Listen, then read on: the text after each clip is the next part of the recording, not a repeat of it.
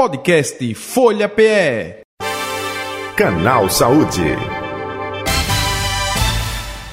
Constipação intestinal infantil. Para situar você, a constipação intestinal, mais conhecida como intestino preso, é um mal comum em crianças e que caracteriza eh, dor e dificuldade para evacuar, não é?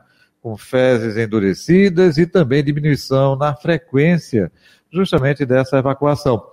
Existem situações também onde a criança desenvolve incontinência fecal. Vamos abordar esse assunto, conversar, esclarecer com o nosso convidado. Vamos chamar o nosso convidado de hoje, que é o doutor Lívio Veloso. Ele é cirurgião pediátrico com ênfase em cirurgia coloretal para conversar com a gente, esclarecer sobre esse assunto que eu falei agora há pouco como tema do nosso canal Saúde de hoje. Doutor Lívio Veloso, boa tarde, prazer tê-lo aqui. Seja bem-vindo ao canal Saúde da Rádio Folha. Boa tarde, eu que agradeço o convite, né? E vamos falar. Ok, fundamental importância esclarecer os pais responsáveis justamente nesse aspecto, né?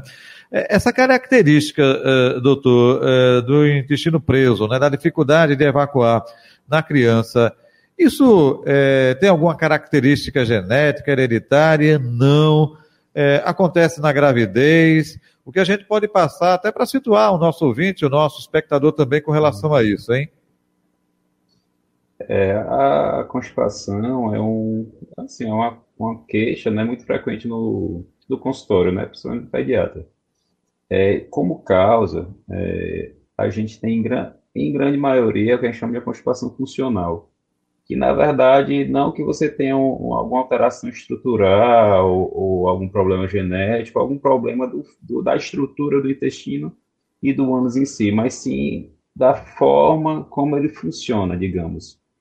É, a atuação do cirurgião pediátrico é muito direcionada aos pacientes que têm realmente alguma patologia, onde você tem um dano estrutural a alguma dessas estruturas evacuatórias ou no auxílio também do pediatra e do gastropediatra na investigação dessas constipações mais severas. Mas, em grande maioria, é, o que acontece é que existem fases da vida da criança onde você pode ter um, um, fezes de maior volume, às vezes fezes que porventura vieram dolorosas, ou você tem situações onde a criança tende a ter um, um comportamento retentor. Digamos assim, você tem um paciente, é, o que chama lactente, né, que é o neném, quando ele está saindo da, do aleitamento materno e está passando para alimentação, né, uma introdução alimentar, você tem uma, ali um quadro de constipação por conta do, da mudança do, do hábito alimentar, né, que ele vai consumir é, alimentos que levam a, a, a formação bolo ficar maior, assim como às vezes a gente vai ter o paciente que está saindo do, das fraldas, né, está no desfraude, que ele sente às vezes uma insegurança de, de, evacuar e tende a tentar reter. E vamos ter aquela criança que está chegando do, na escola e que às vezes na escola tem a vergonha, essas coisas, e não vai no banheiro e acaba retendo. E quando você retém uma vez e tem uma evacuação, digamos, dolorosa, mais volumosa, né, você pode ter na, na criança, né, ela vai ter o pensamento de que ela vai evitar a evacuação para evitar a dor. E aí você vai entrar no que a gente chama de um ciclo vicioso, né, que você é, quanto mais evita a evacuação, maior o bolo fecal, maior a dificuldade de evacuar, maior a dor para evacuar. Então, é, portanto, é por isso que, a, inclusive, o não reconhecimento dessa patologia e o não tratamento, quanto antes, pode levar a uma piora né, e transformar uma coisa que pode ser contornada com medidas clínicas, né, mudança de alimentação, é, ou, ou introdução de algum algum remédio de forma temporária pode levar a uma consequência maior, com maior dificuldade de tratamento e consequências para a criança. Né? Doutor Lívio, até aproveitando essa sua fala, e como diferenciar cada caso, hein? É, requer a orientação, a participação dos pais, falando justamente sobre esse comportamento que a criança teve. Mamãe, o que foi que ela comeu é, recentemente, né? Como é a alimentação dela? O senhor falou até a, a questão da escola, a, a vergonha é, isso também requer a professora passando informação. É, olha, ele não é, fez cocô hoje, não. É, é, um pouco disso tudo, é, doutor Lívio? Exato. Assim, existem sinais de alerta é, para as causas que a gente diz que são orgânicas, né? Que é assim, na, como eu lhe falei, é o que preocupa mais é que eles dependem da intervenção realmente direta do, do, do cirurgião, por vezes. Porque também a constipação ela pode vir como sinal também de algumas doenças, né? Então, precisa ser avaliado por um profissional, né? Geralmente ou pediatra, ou pediatra, ou porventura o cirurgião, apesar de ser um tratamento mais clínico. Mas aí, no neném, né? No neném que acabou de nascer, o normal é ele evacuar para a primeira evacuação dele até 48 horas. Quando ele evacuar, além dessas 48 horas, tem extensão, tipo de coisa, você já pensa num, problema mais, você falou, genético, né? congênito, na verdade, né? Uma formação.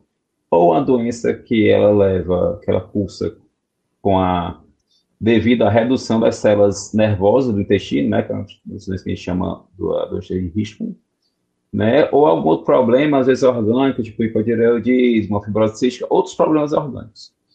É, o paciente que é, sangra nas fezes, alterna a constipação com diarreia, às vezes faz muita assadura, né, ou tem muita distensão abdominal, pode estar relacionado com algum problema realmente patológico e não só com essa constipação, como eu falei, do paciente que, como você falou, comeu, está é, numa festinha, passou uns dias nas férias em algum lugar, comeu é, coisas mais processadas, né, que levam um bulbo fecal mais, mais rígido, teve uma coisa que foi, assim, parcial temporária, digamos assim. Esses pacientes têm distensão, diarreia, sangramento, distensão importante com vômito, dificuldade de ganho de peso, esse paciente pode ter um problema maior eles têm que ser avaliados realmente por, por um especialista para ele procurar uma causa para isso. Mas, é, em sua maioria, a constipação, quando ela é dita funcional, você não tem tantos sintomas graves, a não ser realmente a redução da frequência das fezes, que a princípio teria que ser pelo menos mais de duas na semana, né? Uhum. Ou quando ela é menor que duas, e além disso ela é muito ressecada também, ela pode entrar nesse critério tá certo?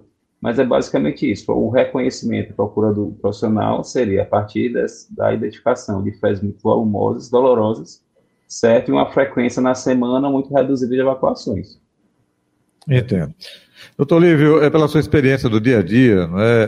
é no consultório, aí no hospital, é, é, são é, situações, é, vou dizer simples não, porque quando comete isso tem algo errado, mas fáceis é, de serem resolvidas ou não necessariamente. Tem situações graves que requer até talvez uma intervenção cirúrgica. Eu gostaria que o senhor falasse um pouco da sua própria experiência do dia a dia. Pronto. O dia a dia do cirurgião pediátrico ele acaba sendo muito aos pacientes que realmente têm um problema orgânico, né? Uhum. Pacientes que nascem, por exemplo, com anos fora do lugar, né, que você tem que fazer uma reconstrução, pacientes que são acometidos por doença de risco, que é o também chamado megacolocongênito, onde o tratamento é eminentemente cirúrgico, certo? É, mas existem pacientes, chegam para chegam para o cirurgião também, um paciente que é um constipado, que aí eles vêm porque um difícil, difícil tratamento e acaba que a gente tem que investigar um pouco mais, né?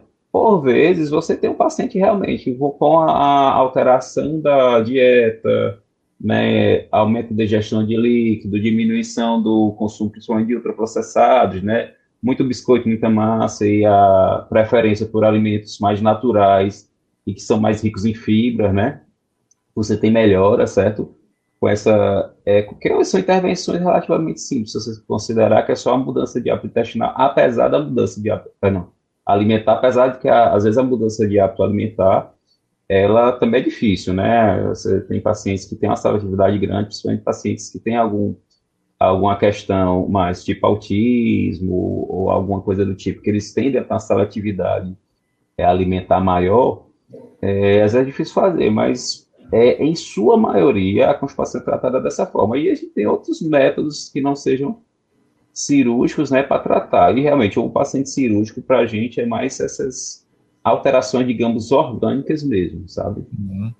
Para quem tem uma frequência, não é, que começa lá ainda é, é, numa idade de sete anos, por exemplo, e, e, que perdura por não acompanhar, por não tratar, por achar que isso é normal, é, é, toma é, isso líquido ou até remédio caseiro e essa pessoa às vezes chega até a adolescência. Acontece isso com frequência, eh, doutor, assim, de pessoas que tiveram, não ligaram, acharam que era coisa eh, simples, mas que hoje está na adolescência, partindo já para uma eh, idade adulta jovem e mesmo assim continua com problema. Acontece isso ou são casos raros? Não, acontece. Acontece porque, por isso que eu estou lhe falando, assim, acaba que quando você tem o primeiro episódio, fica algo que um episódio de fezes ressecadas que dói, você vai tentar atender a rede, principalmente a criança. E esse hábito pode se prolongar e às vezes é, vai se levando isso como algo normal, né? Como, ah, não, só tem ações meio ressecada, mas o paciente evacua, então alivia o sintoma quando evacua, e a gente deixa passar a questão e vai, vai levando até a adolescência, idade adulta e tudo mais. Pode acontecer isso, assim, é, como eu falando, as alterações orgânicas elas são bem mais severas, então é difícil é, se deixar passar ou ir se contornando. Às vezes, infelizmente, tem um sistema de saúde que, que, que ainda está aquém da demanda, né? Que às vezes a gente não consegue porque o, a própria mãe procurou e não conseguiu tratamento durante muito tempo, né? Mas pode acontecer, isso pode acontecer. Às vezes o paciente, principalmente o adolescente, o paciente maiorzinho, é, ali para adolescência 10 anos, porque onde o pai já dá uma certa autonomia para os seus cuidados, né, não, ele fica meio que pode até esconder isso da mãe, né? Agora a mãe sempre tem que estar alerta da mãe do pai, na verdade, né? Dos pais, dos, dos, claro. Dos gentões dos responsáveis, né? Que nem sempre são, são do pai. Então, tem que ficar, às vezes, de olho, perguntando, e envergonhado de tudo quando você faz essas perguntas, né? Isso até para o consultório em si. Mas tem que perguntar, tem que investigar, saber se o cocô está descendo, né? Porque às vezes é o, é o, frequentemente ele tem o entupimento do vaso, devido a faz muito volumosa, então ele vê como é isso, o que é que ele sente, uhum. a frequência para procurar, entendeu? Existem sinais assim, meio que indiretos, né, de você e desconfiar disso, né? Uhum. Doutor Lívio Veloso, eu vou fazer uma pergunta agora é, que eu já ouvi respostas diferenciadas. É, o que é normal não é, é, fazer cocô todo dia? Aí eu já ouvi dizer assim, não, tem pessoas que é, é faz um dia assim, outro não. E, e isso é normal? Sim, é normal, porque cada organismo tem a sua reação. Até aproveitando, o que é normal? É todo dia? Eu gostaria que você falasse um pouco para o nosso ouvinte, para o nosso espectador. É, segundo, se você levar ao pé da letra critérios, você teria constipação se você evacua menos de duas vezes por semana.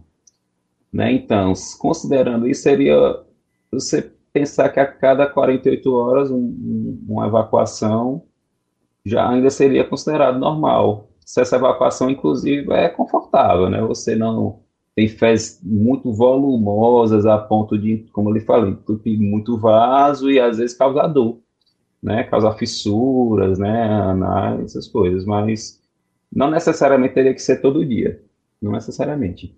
Né, o, o, reto, ele, ele, ele é feito, né, eu, eu, eu sempre explico, que o, o, reto é diferente do cólon, que é o resto do intestino, né, o intestino grosso. O intestino grosso, ele trabalha sempre empurrando o seu conteúdo para frente, o reto não, ele é feito para tolerar o armazenamento e ele ser esvaziado de forma controlada, né, vai ter paciente que a cada 24 horas vai ter a vontade e vai evacuar, e vai ter o, o paciente vai ter uma, uma, vontade a cada 48 horas e vai evacuar e viver muito bem, tranquilamente.